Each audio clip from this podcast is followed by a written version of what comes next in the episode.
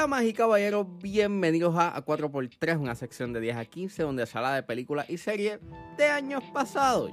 Yo soy Ángel y en este episodio voy a estar hablando de la secuela de 28 Days Later titulada 28 Weeks Later. El filme está disponible en HBO Max, así que si es hora de regresar al pasado y recordar, es porque 4x3 acaba de comenzar.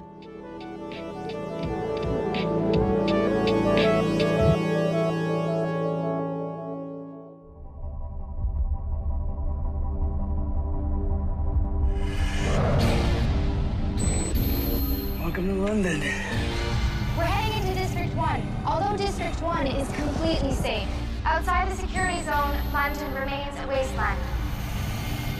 There are a large number of bodies still left to be cleared from the original outbreak of infection. We're nearly home. 28 Weeks Later es una película dirigida por Juan Carlos Fresnadillo, escrita por Rowan Jaffe, Juan Carlos Fresnadillo, Enrique López Lavín y Jesús Olmo. Y el elenco lo compone Jeremy Renner, Rose Byrne, Robert Carlyle, Harold Perrineau, Catherine McCormack, Idris Elba, Imogen Poots y Macintosh Muggleton. Y trata sobre seis meses luego de que el virus de la ira afectara a la población de Gran Bretaña. El ejército de los Estados Unidos ayuda a asegurar una pequeña área de Londres para los sobrevivientes y comenzar la reconstrucción de la sociedad. Pero no todo va de acuerdo al plan. Disclaimer, esta película tiene un alto contenido de violencia, así que sugiero discreción. 28 Days Later salió en el 2002, esta película salió en el 2007, so pasaron cinco años de, desde la primera. Y obviamente no es dirigida ni por Danny Boyle, ni es escrita por Alex Garland, aunque ellos dos sí son los productores ejecutivos de esta secuela. Recuerdo que la vi, me gustó. eh, y es una película que está súper chévere. Pero eh, la revisité eh, esta semana y es decente. No diría que, o sea, no está mejor que la primera, para nada. Y es una película que se enfoca más en la acción y en el espectáculo que lo que fue la primera, que era mucho más este, filosófica. Y aunque sí tengas como que tus set pieces de acción, era mucho más este, intelectual y era más como que viendo cómo estos sobrevivientes pues están eh, desenvolviéndose en este Londres posapocalíptico. Y no está mal la acción. Está cool. Pero sí, este obviamente se nota de que en términos de temas es un poquito menos este menos profundo. Sí tienes como que un poquito el tema del control. Porque obviamente tienes este pues, el ejército de los Estados Unidos que piensa de que ellos tienen todo bajo control y que si algo pasa en que pues el virus eh, regresa, pues ellos van a poder este, responder y nada malo va a pasar. Lo cual, pues obviamente, no es así. Y está lo que quiere hablar respecto a eso. Y si lo pones dentro del contexto en el cual estamos viviendo, pues si hay un cierto paralelismo y puedes ver como que la incompetencia eh, cuando se trata sobre, you know, la respuesta a eh, una crisis sanitaria. Pero, este, fuera de eso, no hay mucho más que abarca, you know, e- en términos filosóficos. Eh, sí tienes tremendas actuaciones, o sea, tienes a Jeremy Renner que hace un buen papel, Rose Byrne, Idris Elba, tienes, o sea, tienes un buen elenco, pero pues hace unos personajes pues que no tengan como que mucha profundidad.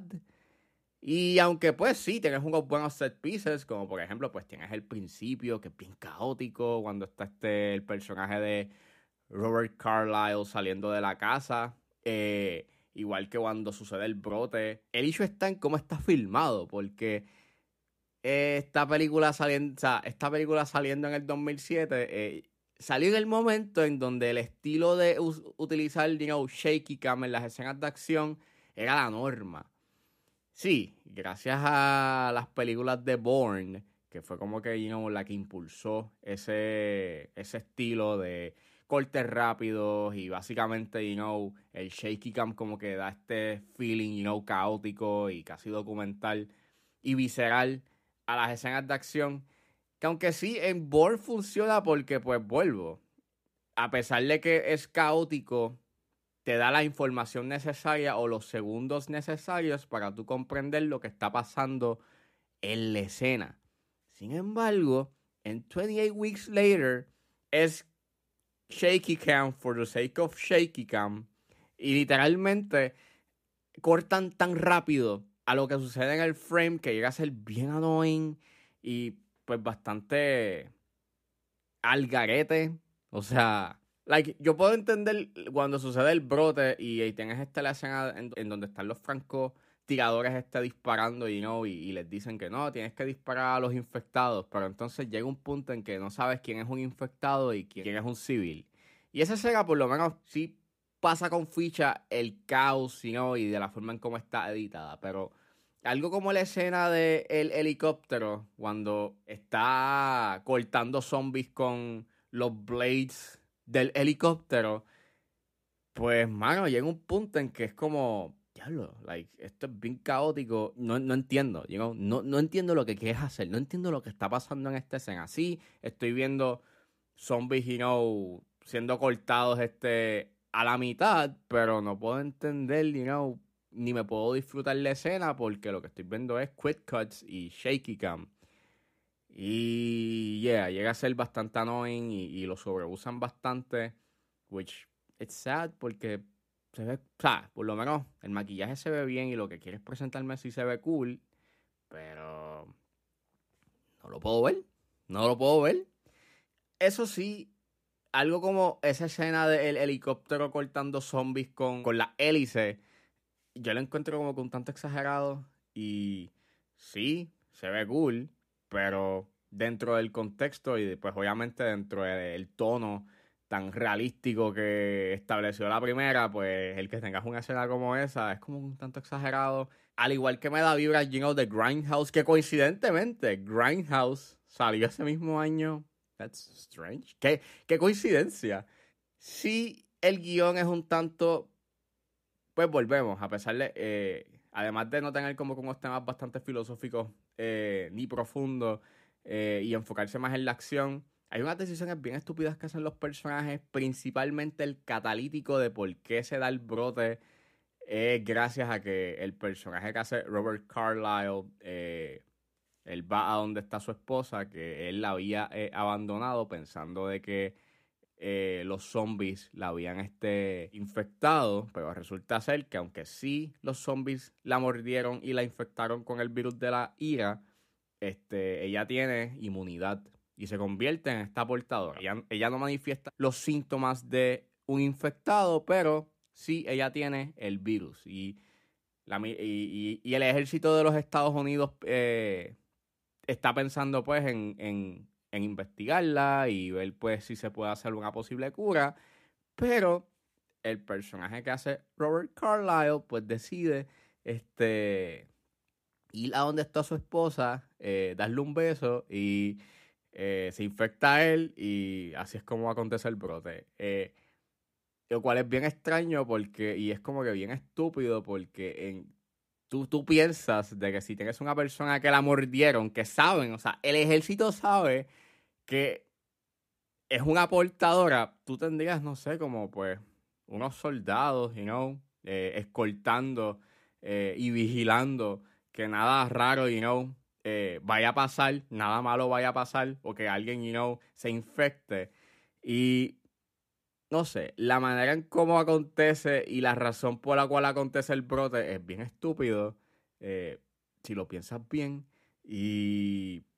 ¿Doesn't make any sense? A pesar de que la película tiene unos buenos set pieces de acción y sí es interesante y sí está cool de que es bastante directa al grano y dura bastante corto, dura una, una hora y cuarenta, no te puedo negar de que el catalítico de por qué pasa todo es como que bien estúpido y, y no me lo puedo sacar de la mente.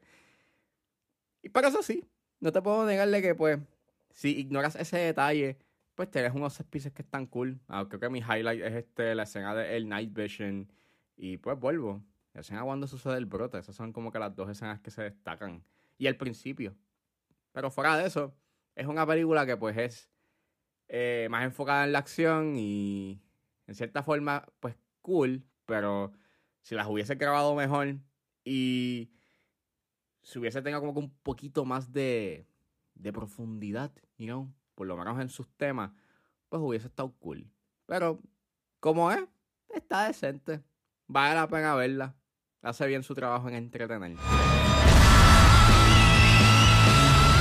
We've lost control. Kill everyone. My shadow, that's it.